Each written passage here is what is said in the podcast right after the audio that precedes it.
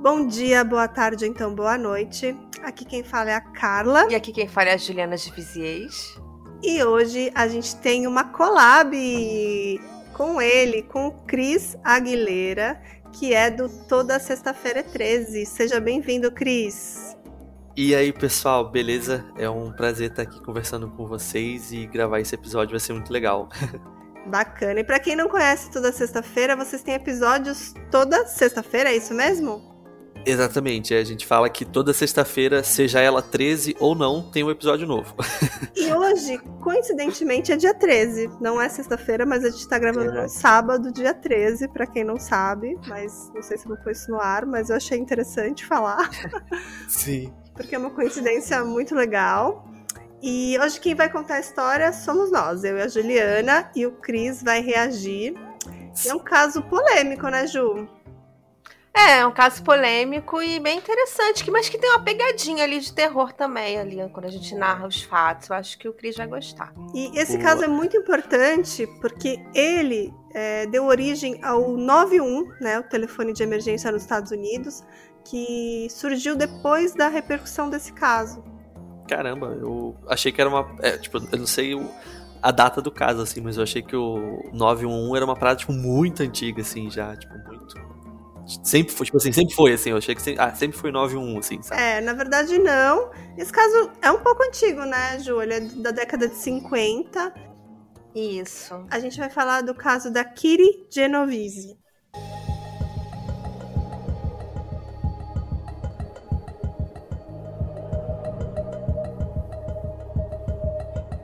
Imagina ser assassinada a poucos metros de sua casa, com dezenas de testemunhas e ninguém fazer absolutamente nada para te ajudar. Esse é o caso sobre a morte da Kiri Genovese, que levou à criação do número de emergência nos Estados Unidos. E as nossas principais fontes foram History.com, matérias do The New York Times, matérias do Aventuras da História do Portal Wall e o documentário The Witness.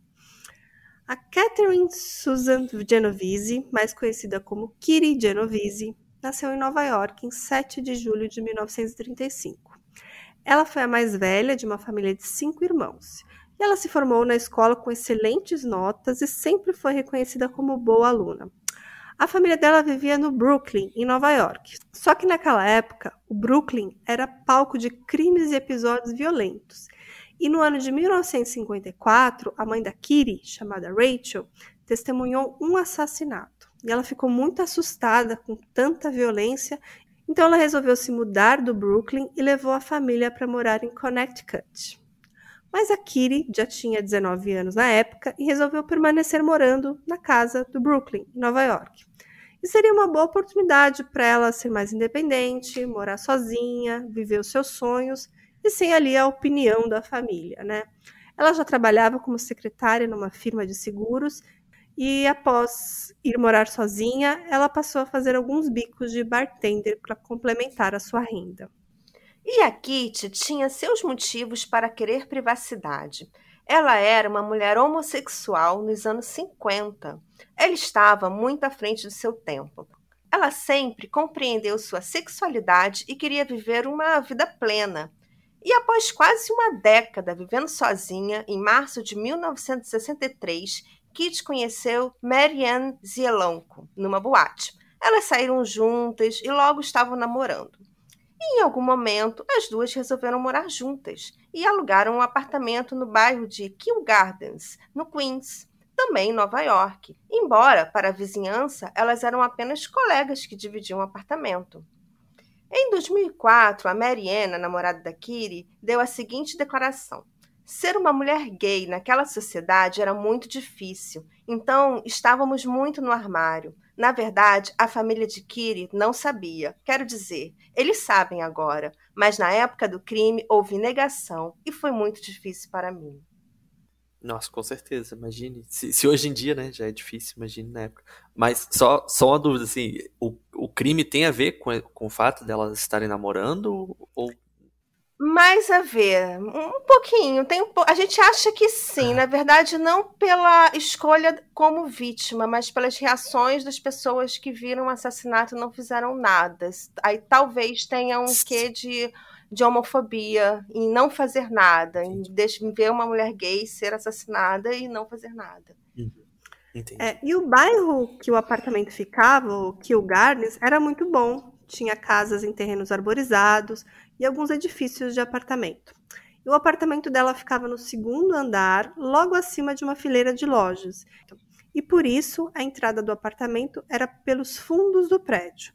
O apartamento também ficava a 20 minutos da estação de metrô e o local era tranquilo e seguro e parecia não haver nenhum perigo.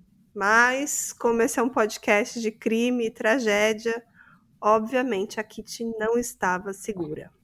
Tudo parecia bem na vida da Kiri. Ela era independente e vivia com seu amor. O trabalho de bartender cresceu e ela virou gerente do bar. Inclusive, a escolha de se mudar para o Queens foi devido à proximidade do bar. A Kiri era descrita como extremamente competente em tudo o que fazia, tanto que foi promovida do trabalho e também era uma colega de trabalho muito simpática, educada, que todo mundo gostava. Segundo os relatos, os colegas de trabalho do bar sabiam da opção sexual da Kiri. Em 1964, Kiri estava com 28 anos. E em 13 de março desse ano ela estava voltando do trabalho do bar, era cerca das duas e meia da manhã. Kiri estacionou seu carro a cerca de 30 metros da entrada de seu apartamento e foi andando pela calçada para chegar em casa, quando de repente ela foi esfaqueada duas vezes na, nas costas e caiu no chão gritando por socorro. Nesse momento, algumas janelas dos prédios começaram a se abrir e um homem gritou para o agressor deixar a Kitty em paz. O bandido saiu correndo, com a faca na mão, e entrou no seu carro. O homem que gritou, tentando ajudar, chamava-se Robert Moser. Ele contou que ouviu uma garota dizendo: Ajude-me, ajude.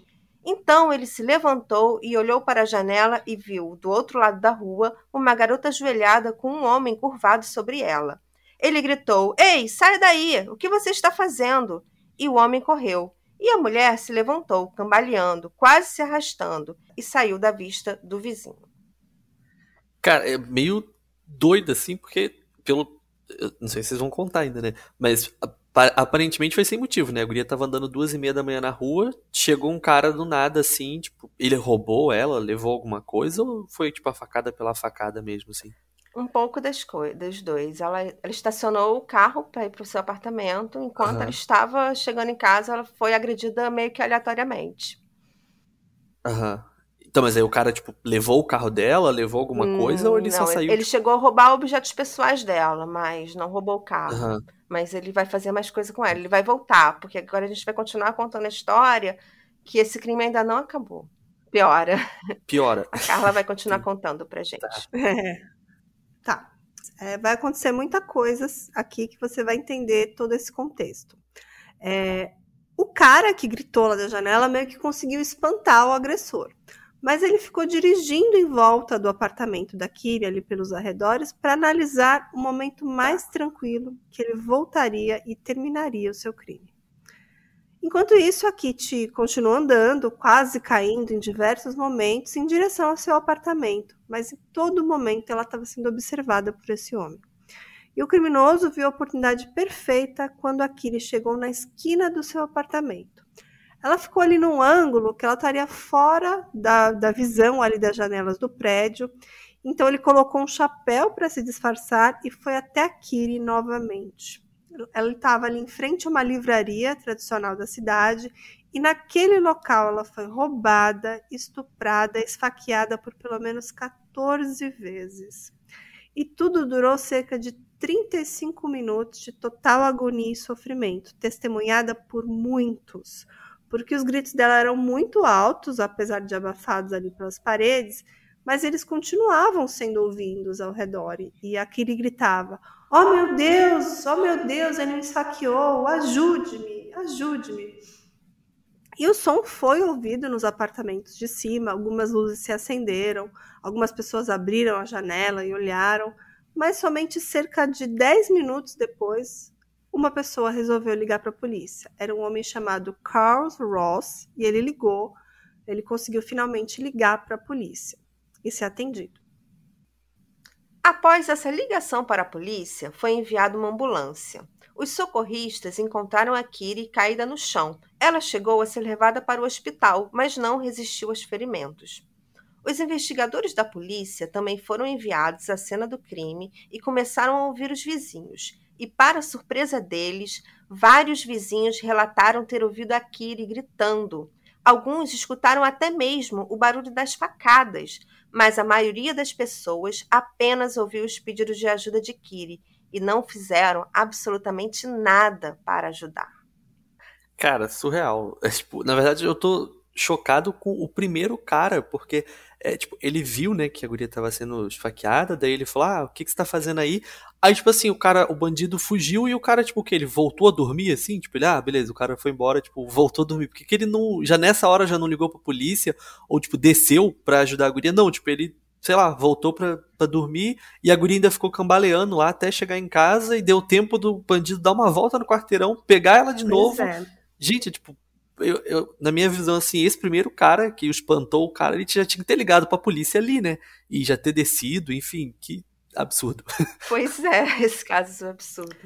E aí começam as investigações, né? Quem teria feito isso com a Kiri? E nas investigações, a polícia descobriu primeiro a orientação sexual dela. Isso já foi suficiente para considerar a Mary Ann Zioncolo, a namorada dela, uma suspeita do caso. Mas como alguns vizinhos relataram que eles teriam visto um homem, ela logo foi descartada como suspeita. Mas para a gente ver como a polícia é, vê casos que envolvem é, as pessoas homossexuais, que, é, a polícia simplesmente que achou que a, a namorada era a principal suspeita. Absurdo isso, né? Pois é. Bom, e a Marianne, que era a namorada, ela revelou anos depois, quando ela estava com 77 anos, o remorso por ela não ter acordado naquela noite do crime. Parece que ela estava dormindo no apartamento e ela não ouviu os gritos da Kiri. Cara, é verdade, elas moravam juntas, né? Sim. Caraca. E ela disse que viveu desde então à sombra do que poderia ter sido se ela tivesse acordado e ido lá o, o socorro da, da Kiri, né? E durante o interrogatório, muitas testemunhas disseram não ter visto o crime por completo, tendo assistido apenas algumas poucas cenas. Outras alegaram imaginar que tudo não se passava de uma briga de bar ou uma briga de um casal. E uma mulher chegou a declarar que não queria se envolver no caso, né? E poucos disseram ter tentado chamar a polícia. E um homem disse que queria chamar a polícia, mas ele não sabia como ele não sabia o número do telefone da polícia. Ah. Eu queria eh, fazer um comentário em cima do que o Cris falou, porque ele imediatamente ele falou: ah, por que, que eles não ligaram para a polícia? Porque tinha gente que não conhecia Sim. o telefone da é, polícia. É, tem um, um parênteses assim também, que agora eu, eu, eu me dei conta, assim, que também é sempre muito a gente, tipo, nunca sabe a situação, assim, das pessoas, assim, né? Tipo, de ah, tipo, do apartamento e tal, assim. Eu tava pensando em uma situação que aconteceu aqui em casa, tipo, recentemente, assim. Eu moro no, num condomínio, de, tipo, no apartamento, eu moro no terceiro andar e, tipo, não tem porteiro. Então, tipo, as pessoas, elas só conseguem entrar aqui se eu, é, eu, a pessoa da casa, no caso eu, for lá embaixo e abrir o portão, porque não tem como abrir por interfone também. Então, tipo, qualquer situação eu preciso descer, tipo, iFood, parente, eu preciso descer para abrir o portão.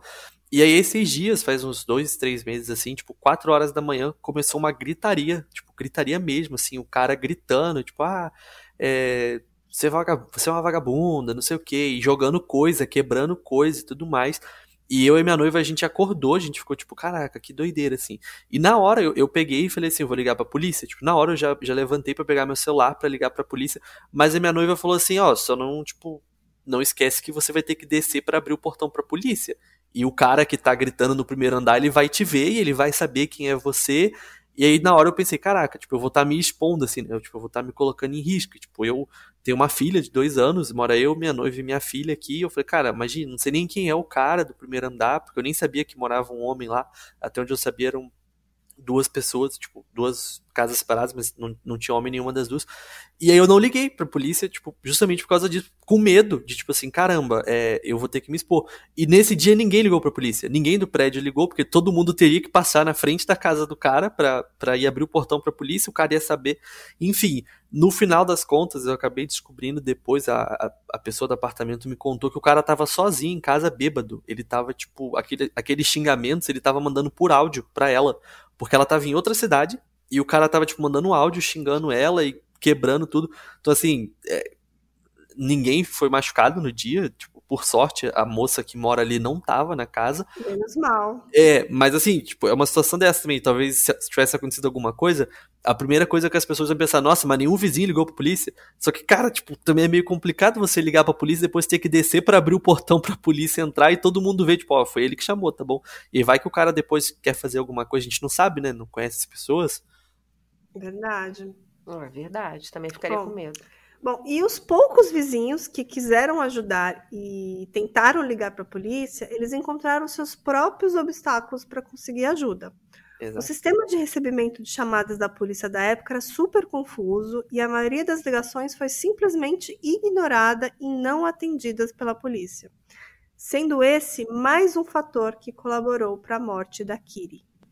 E cinco dias depois do crime, um homem chamado Winston Mosley foi preso em flagrante durante uma tentativa de assalto. E ele confessou ser o assassino da Kiri e de outras vítimas de assassinatos que estava até então sem solução. Ele também cometeu outras agressões sexuais e foi inclusive classificado como necrófilo. Caraca.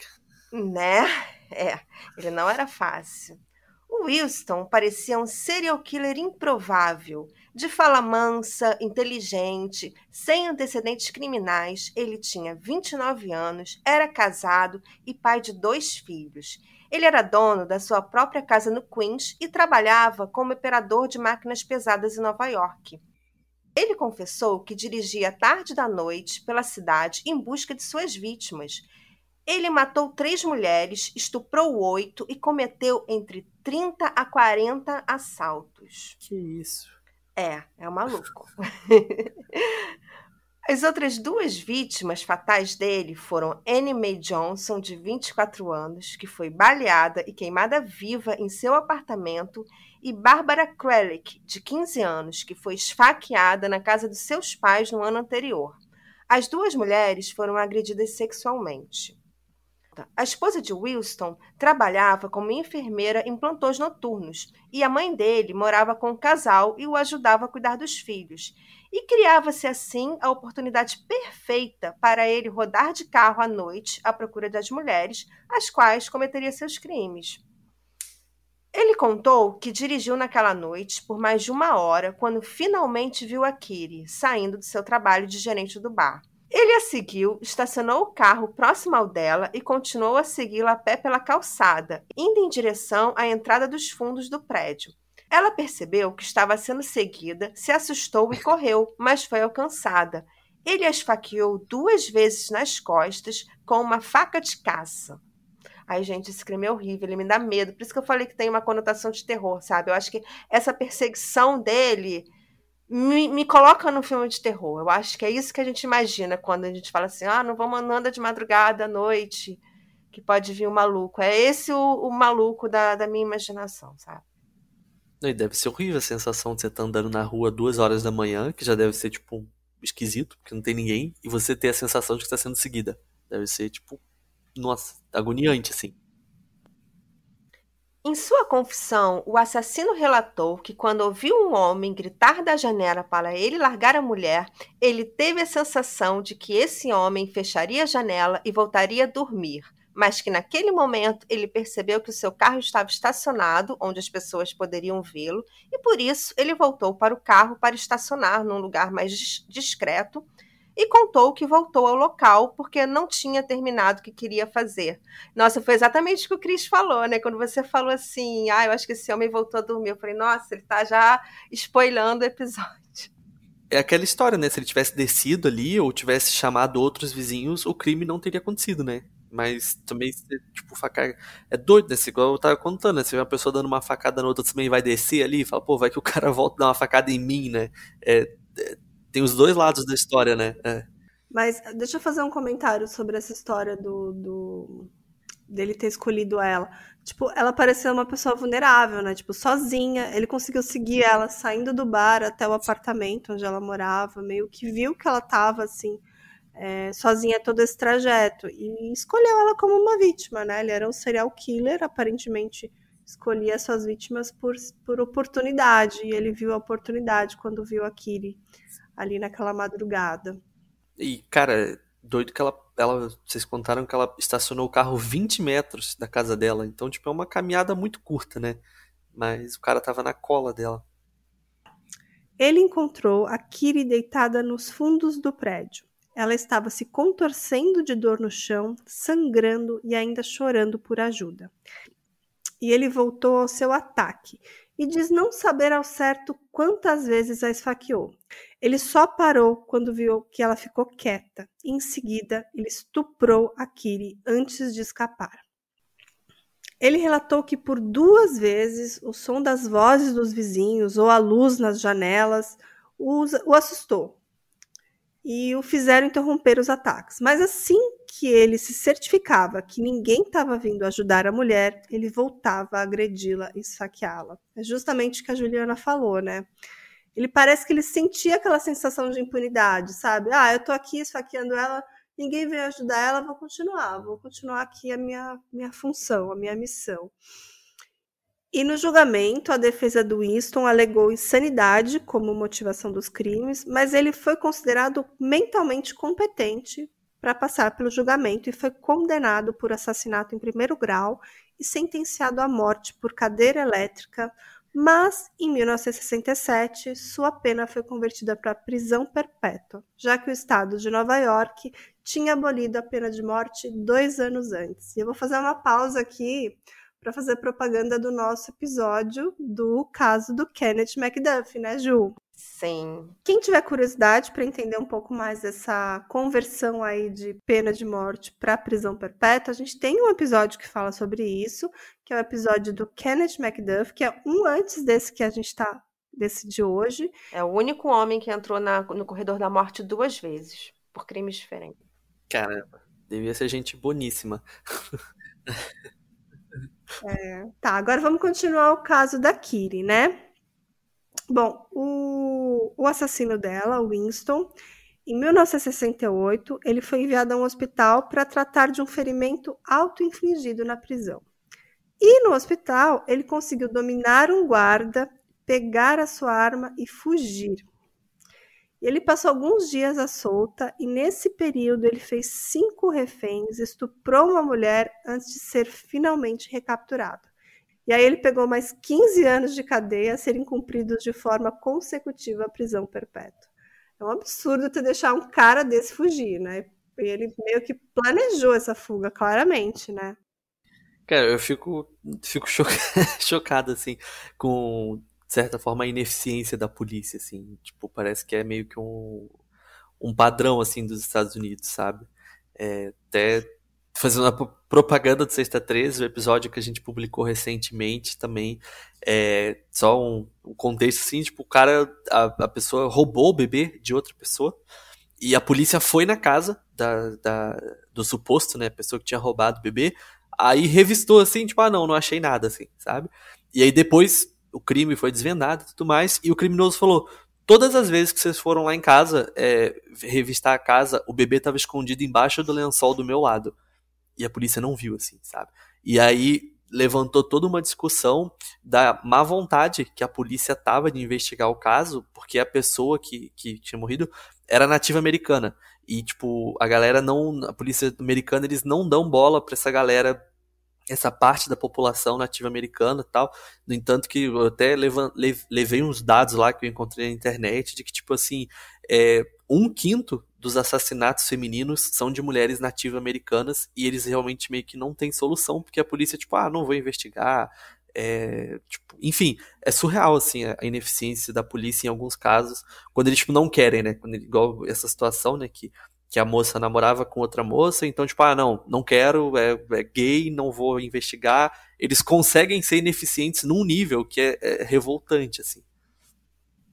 Sim, e, a, e ele só foi pego, no caso, por conta de ter capturado ele praticando um outro crime, né? Porque talvez não Sim. tivessem nem chegado a ele, né? Hum. Mas, Cris, se você se revoltou com a polícia americana e essas investigações falhas, você vai se revoltar ainda mais quando você souber que o, o, o Winston, em 1977, ele se formou na prisão em sociologia e depois que ele se formou, o The New York Times publicou um artigo de opinião de autoria dele, no qual ele expressava arrependimento por seus crimes e ele dizia que ele era um homem mudado, que estava determinado a fazer coisas construtivas e não destrutivas. Tá bom. Tá bom. né? e esse artigo meio que foi uma estratégia, né? Ali apelando ali da prisão de sentença dele, da prisão perpétua. Mas nada adiantou e ele permaneceu preso até a sua morte, quando ele estava com 81 anos. E ele morreu em 28 de março de 2016. Recente. Sim, bem recente, é. O estupro e morte de Kiri começou a ganhar repercussão semanas depois de sua morte, ficando famoso até na mídia internacional, mas não pelos requintes de crueldade ou pela brutal forma da execução, mas pelo fato que o crime foi assistido por mais de 30 pessoas que permaneceram inertes e apáticas pelos longos 35 minutos, que é o tempo estimado da duração do, do ataque a Kiri. O número exato de pessoas que assistiram ou ouviram o crime é incerto. Estima-se que o número seja até menor que o número divulgado pelos jornais. O jornal The New York Times publicou um artigo de capa do jornal com o título 38 pessoas viram o assassinato e não chamaram a polícia. E embora a publicação tenha exagerado tanto no número de testemunhas como na sua inação, o artigo escandalizou o público norte-americano, sobretudo pelas palavras da vizinha, que disse não ter contactado as autoridades porque não queria se envolver. É, Ju, deixa eu comentar. É o famoso assim, ah, em briga de marido e mulher, ninguém mete a colher. Ou então, como você falou, ah, eu ouvi ali gritos, eu fiquei com medo do cara tá armado, ele pode me agredir e tudo mais. Mas é muito doido, né? Porque a gente, como, como cidadão, acho que tem alguns momentos que a gente não pode ter essas ações. Essas... Porque, tipo assim, é uma vida, né? No caso da Kiri. Eu acho que se qualquer pessoa, naquele primeiro momento que ela foi esfaqueada, que as pessoas viram, ela tivesse sido socorrida, ela estava viva. Tanto que o cara teve tempo de voltar e continuar as agressões dele como se nada tivesse acontecido, né? É, é, meio cruel, assim, imaginar que, tudo bem, isso aconteceu aí nos anos 60, mas isso pode acontecer o tempo todo nas grandes cidades, que a gente meio que vive numa bolha, né? É Sim. muito doido isso. Às vezes a gente quer se proteger, até porque a gente tem medo, e infelizmente pode acontecer de, de aquela pessoa só ter você para ajudar naquele momento. É meio, meio foda isso, né?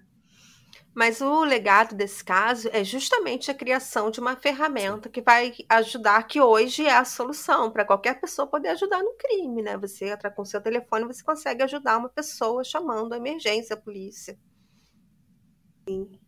O relato que cerca de 38 testemunhas ignoraram impiedosamente um ataque assassino foi amplamente divulgado e ganhou vida própria, chocando a consciência nacional e iniciando uma avalanche de estudos acadêmicos, investigações, filmes, livros, até mesmo uma produção teatral e um musical o exame de consciência continuou por décadas e reforçava a imagem dos americanos urbanos como insensíveis ou medrosos demais para pedir ajuda, mesmo quando há uma vida em jogo. Agora, Cris, a gente vai trazer uns dados interessantes aqui que uma dupla de psicólogos chamado Don Darley e Bibi Latané decidiu estudar esse tipo de situação. E no ano de 68, eles publicaram na revista científica Journal of Personality and Social Psychology um artigo chamado Intervenção do Espectador em Emergências: A difusão da responsabilidade, que conclui que quantas mais pessoas testemunham uma emergência, menos provável é que uma delas ajude a vítima. Então, assim, no caso de uma testemunha, se só tem uma testemunha vendo aquela situação, a probabilidade é de 85% que ela vá procurar ajuda, né? Se forem três testemunhas, essa porcentagem baixa, baixa para 31%. A chance de alguém ajudar. E é aquele sentimento de que o outro vai fazer algo para ajudar e por isso eu não preciso fazer nada, sabe? Tipo assim, passa a responsabilidade daquilo para o outro. Sim, é o, é o famoso cachorro que tem dois donos morre de fome. Fica, ah, ele, vai, ele vai dar comida, ah, ele vai dar, ele vai dar, ninguém dá comida e o cachorro morre de fome. Eu ia fazer justamente esse comentário. Sim. E a partir da enorme repercussão desse caso, várias discussões é, relevantes se iniciaram, né? Apesar do assassino escolher as suas vítimas ali de forma aleatória, os vizinhos suspeitavam da orientação sexual da Kiri. E ela era homossexual o que, que era um tabu ali, né? O que era um tabu lá na época. Então, esse crime pode ser também que contém um pouco de homofobia, mas não por parte do assassino, mas por parte das testemunhas, de muitos ali que negaram socorro a ela. Então, esse questionamento sempre está vinculado a esse caso, a questão do será que as pessoas não procuraram ajuda para Kiri porque ela era uma homossexual? Será que não procuraram ajuda para Kiri porque sabiam que ela morava com uma moça, que ela tinha um relacionamento com ela. É uma questão que muitos ativistas usam esse caso aí até como um emblemático dessa situação de, de preconceito naquela época, né? E também que a gente falou agora há pouco, né, que é o comportamento que é cultural de não se meter nos problemas dos vizinhos, né? E parece que hoje tem uma conscientização um pouco maior nos Estados Unidos, que mesmo em casos ali de brigas intensas com brigas, gritos entre familiares, casais ou pessoas que residam na mesma casa, a polícia deve ser chamada e essas discussões começaram com esse caso aí, do, do caso do assassinato da Kiri Genovese. Mas alguns poucos vizinhos também relataram que queriam ajudar e não conseguiam ligar para a polícia. Eles tentaram, mas o sistema de chamadas da polícia era muito ruim e os pedidos de ajuda não foram atendidos, o que tornava evidente a necessidade da melhoria do sistema de recebimento de chamadas.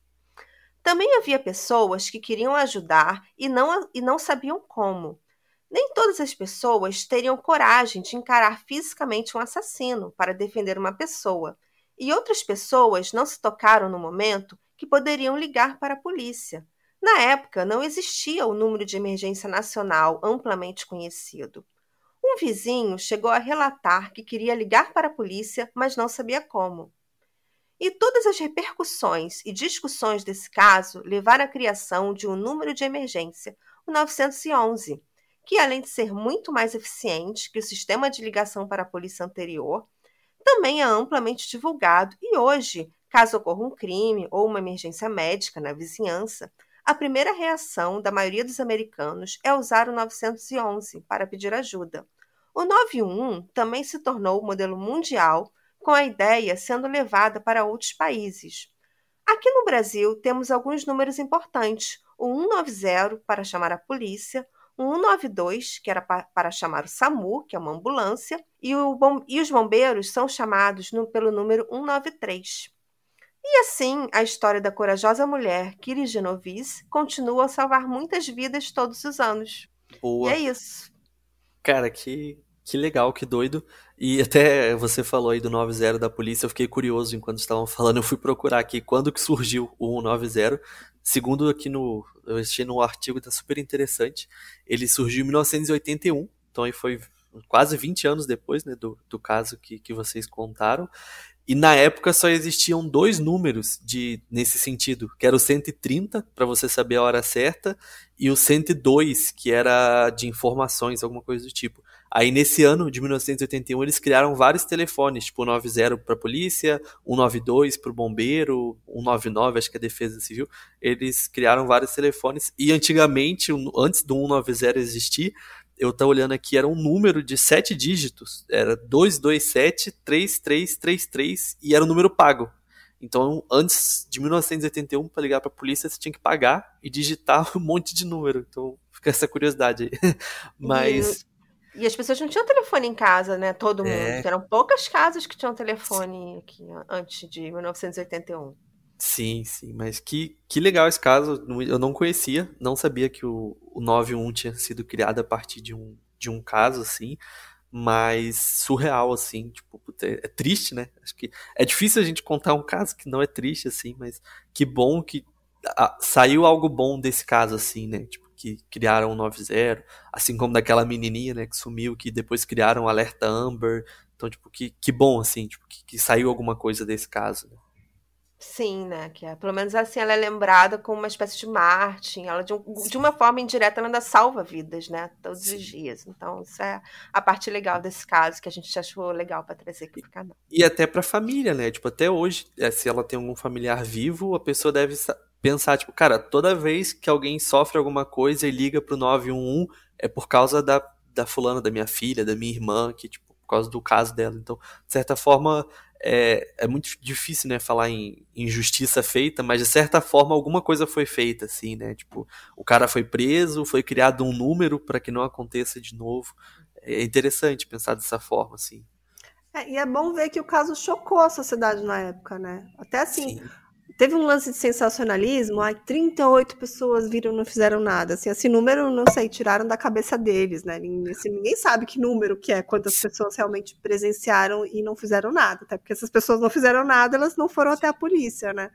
Mas o lance desse sensacionalismo causou uma repercussão positiva, né? Nem sempre é, é negativo. Nesse caso, foi positivo do tipo, ah, vamos proteger a nossa comunidade, vamos, vamos relatar os casos para a gente salvar vidas. Eu acho que esse é um caso que, que teve um, um, um lado positivo, né? E também tem o, apelo da, da questão da, da, da, dela ser uma pessoa homossexual. Então, assim, o caso também é usado como bandeira para, tipo, Sim. fez com que essas pessoas que viram e presenciaram não foram atrás da ajuda. Também é, é uma coisa que a gente tem que refletir, né? Acho que esse caso é emblemático também por isso. Adorei sua presença, Cris. Fala um pouco mais do seu podcast, fala um pouco mais de você. Eu sei que tem mais duas pessoas, né? Tem o Bruno e a Carol. Isso, exatamente. É, eu que, primeiramente, eu que agradeço. Eu que fiz o convite lá para vocês e vocês toparam, fiquei super feliz, assim. Já, já adiantamos, né? vocês vão lá no Sexta 13 também pra gente contar um caso para vocês. Mas agradeço por terem aceito o convite, foi super legal estar tá, tá aqui. É, o Sexta 13, então a gente tem essa pegada aí, a gente mistura um pouquinho de crime, um pouquinho de terror, de alienígena, enfim, a gente vai tentando mesclar assim para meio que agradar todo mundo, digamos assim. A gente foca mais em crimes, então ali a cada eh, cinco episódios, três são de crime, quatro são de crime e um é um pouquinho, um pouquinho diferente. A gente faz, solta episódio toda sexta-feira, é um formato bem parecido com o de vocês, então toda semana alguém conta uma história para os outros dois, então eu conto para o Bruno e para Carol, a Carol conta para mim e para o Bruno, enfim.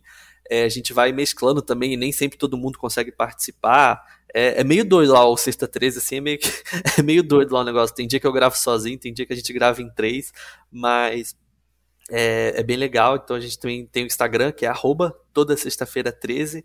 A gente às vezes posta uns reels lá, posta algumas coisinhas lá para dar uma movimentada assim.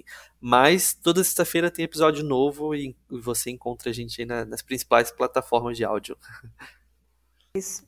É isso aí. Então, quero que todos os ouvintes do nosso drinkzinho, que a gente tem vários ouvintes fiéis, também aproveita e vai lá nas redes do Toda Sexta-feira, segue eles, curte lá e depois vem aqui contar pra gente também. Para quem não conhece Sim. ainda, eu sempre pergunto para os convidados qual o starter pack, assim, qual o episódio que você acha mais legal para quem nunca ouviu o Toda Sexta-feira 13 e fala assim, ó, esse episódio você tem que ouvir, qual que é? Ah, pergunta, pergunta boa.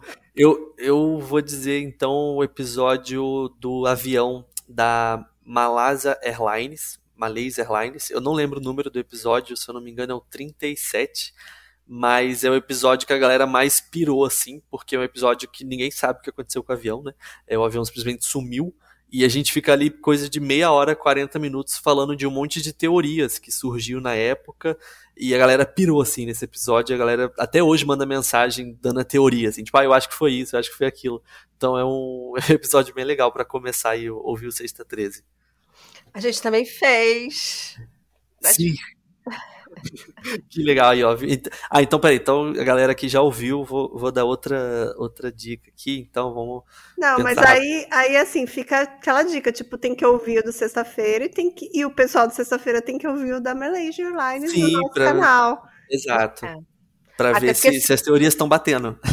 Sim, até porque esse caso nunca vai acabar as teorias, né? Então é justamente o caso que tem que ouvir de todo mundo que fez para ver qual é a teoria ali que você gosta. Eu acho que o nosso, a teoria mais louca é o nosso, né, Ju? Você lembra a teoria que a gente colocou? Lembro, a gente fez depois de um programa do Six Minutes, uhum. do, que, que ele ele reúne um grupo de especialistas e esses especialistas eles concluem que o, provavelmente o piloto jogou o avião na, no mar Uhum. É, ele, ele, deliberadamente ele jogou e na verdade foi um crime, foi um suicídio é, seguido de um assassinato em massa. Caramba, doideira. É, na, na, no Sexta 13 a gente no final chegou à conclusão que tinha a ver com tubarões alienígenas. Não, mas, mas, a minha Só teoria. Pra entender. Mas a minha teoria é que eles estão em Lost, eles estão lá fazendo viagem Também. no tempo até hoje. É. Ai, gente, e eu que assisti, tô assistindo agora The Manifest. Você já assistiu? Isso que eu ia falar. Não, meu, os meus pais estão assistindo e minha mãe só fala disso. Eu vou lá na casa dela, ela fica o tempo todo falando dessa série.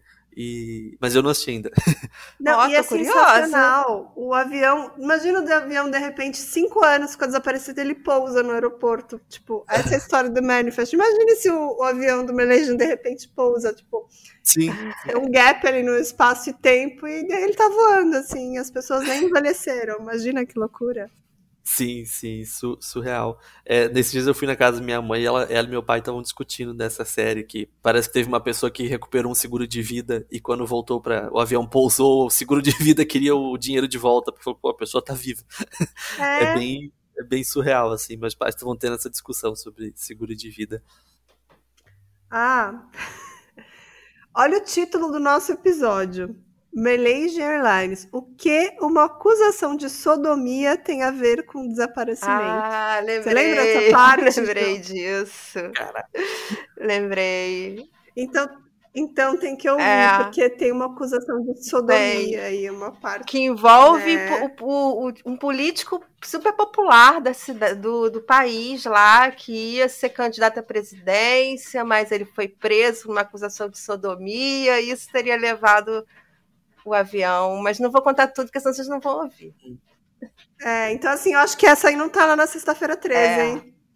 É, não, não tá, eu acho que essa não, não tá. Então, então tá. só uma dica aqui, eu, eu tava olhando aqui, agora vi um negócio interessante. O episódio 37, não, peraí, 32, 32, sexta-feira 13, o nome do episódio é O Assassino do 911. Então tem tudo a ver com o que a gente contou aí. Então fica essa dica aí pra galera que ouviu o episódio de agora, ouvir o episódio 32 da Sexta 13 sobre o assassino do 9. Eu tô indo correndo se ouvir. Ótimo. E aproveitando aqui o, o, local, se eu puder dar uma dica de drink ah, hoje, no, no, frio de Curitiba, eu recomendo para vocês que bebam chocolate quente. Então, é, esse é o, é o drink de hoje. Coloca um leite condensado ali, fica ah, bom o fica negócio. Ótimo. Mas aí tem que ter o conhaque. Eu adoro um choconhaque. então, aí fica perfeito. Fechou. Fechou, então. Bota ali o, o Nescau ali, conhaque, chocolate quente, faz um negócio bem bom assim. Vai assistir um episódio do Sexta 13, vai ver uma série, porque o frio aqui hoje tá cruel, gente. Então tá. A Ju nunca não, reclama de é frio, ótimo. não sei porquê. Reclamo. Quando faz 26 graus aqui, eu já tô transtornada. Como assim? Aqui não, aqui é calmo, gente. Nossa, aqui, no, hoje hoje de manhã eu fui. Eu, a gente vai casar, eu e a Carol, a gente vai casar daqui a um mês. É, um mês e meio, mais ou menos. Hoje de manhã tava 8 graus e eu tava provando terno. Então, assim, não recomendo. Casem no, no calor, casem no verão. Se fizer frio, não case. Se fizer frio, não case. Socorro. Em São Paulo também. Olha meu nariz, eu tô com nariz de rena, dá pra vocês verem, né? E a rinite ataca, porque São Paulo a rinite é constante, é 24 horas de rinite. Aí já faz um friozinho, é pior ainda, né? Uma loucura. Eu já tô assim, acho saúde para morar em São Paulo. E é. Curitiba também não deve ser muito diferente. Não é. Tô bem não aqui é. no calorzinho. Sim, sim. Não, é. o pior de Curitiba, é, além do frio, é a variação, assim, sabe? Então, tipo, a gente tava aqui, tipo, acho que foi terça-feira, tava, tipo, 27, 28 graus. na quarta-feira amanheceu 5. Então, tipo assim, você tava 28 graus num dia, no outro dia você amanhece com 5. Não, não tem como não gripar. É o tempo inteiro gripado. É, haja saúde. É. Então tá, Cris, ó, eu vou deixar os recadinhos de sempre para todo mundo seguir a gente. Então, os ouvintes lá de sexta-feira que tiverem ouvido a gente também pela primeira vez, a gente vai ficar muito feliz se vocês seguirem a gente nas plataformas. O nosso Instagram é o drinkcomcrime. E a gente tem bastante episódio, a gente tem mais de 82 episódios. A gente... E quem quiser também seguir o nosso canal, a gente vai ficar muito feliz. Adorei, foi ótimo. Também adorei. O Cris é um querido, adorei o nosso papo. E eu tô animada pra gente gravar, então, lá o episódio da toda E sexta-feira. por favor, volte. Sim, sim. Volte, queremos de novo. Ah, eu volto. gravar gente, de novo. Ah, não, eu adoro fazer essas participações, assim. Eu tô sempre conversando com a galera já. Acho que foi com a Daiane até, do, do Composição de um Crime. Acho que a gente já gravou uns três episódios juntos, assim. A gente tá sempre trocando, assim, é bem Ah, eu legal. amo a Daiane, ela é uma querida. A gente, tem, inclusive, tem um podcast juntas. A gente tem uns projetos paralelos juntos, estão meio pausados aí. Mas a gente tá retomando um aí que eu acho que vai ser bem legal. Mas eu não posso dar spoiler ainda. Opa! que legal, que legal. Tá bom? Não, mas mais uma vez, obrigado aí pelo espaço e espero vocês lá no Sexta 13 pra gente contar um caso bem maluco também. Adoro. Beleza, estaremos lá. Então, até o próximo e um grande abraço. Tchau, tchau. Tchau. tchau, tchau. Adorei, Cris.